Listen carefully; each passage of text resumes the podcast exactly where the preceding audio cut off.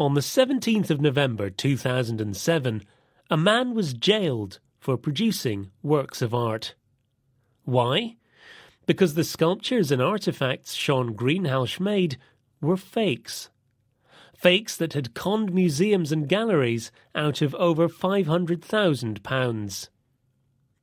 Shaun had left school with no qualifications, but tried his hand at a wide range of crafts, from watercolour painting to sculpture.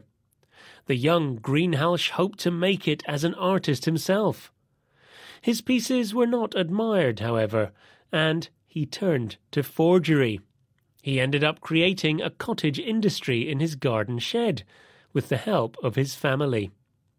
If the son had a talent for art, his father, George, had the gift of the gab and approached potential buyers.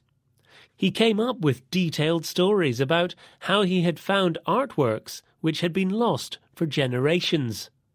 In 2003, they sold a 50 centimetre statue called the Amarna Princess to Bolton Museum. George claimed his own grandfather had bought it at an auction in 1892 at an aristocrat's home and had papers which appeared to back up his story. After talking to art experts, the museum paid more than £400,000 for the statue. The successful scam made the forgers grow bolder.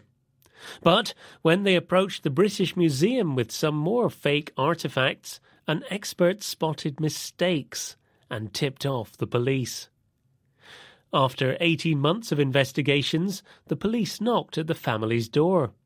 They were surprised by the Greenhalghs' humble home. Where were the riches of successful criminals? The police concluded that Shaun was motivated by a resentment of the art market and by a desire to deceive art experts rather than by money. But how did he manage to fool so many experts? Irving Finkel from the British Museum says the family produced things that, in a way, we were looking for already. So, when experts saw them, they wanted to embrace these apparently long lost treasures.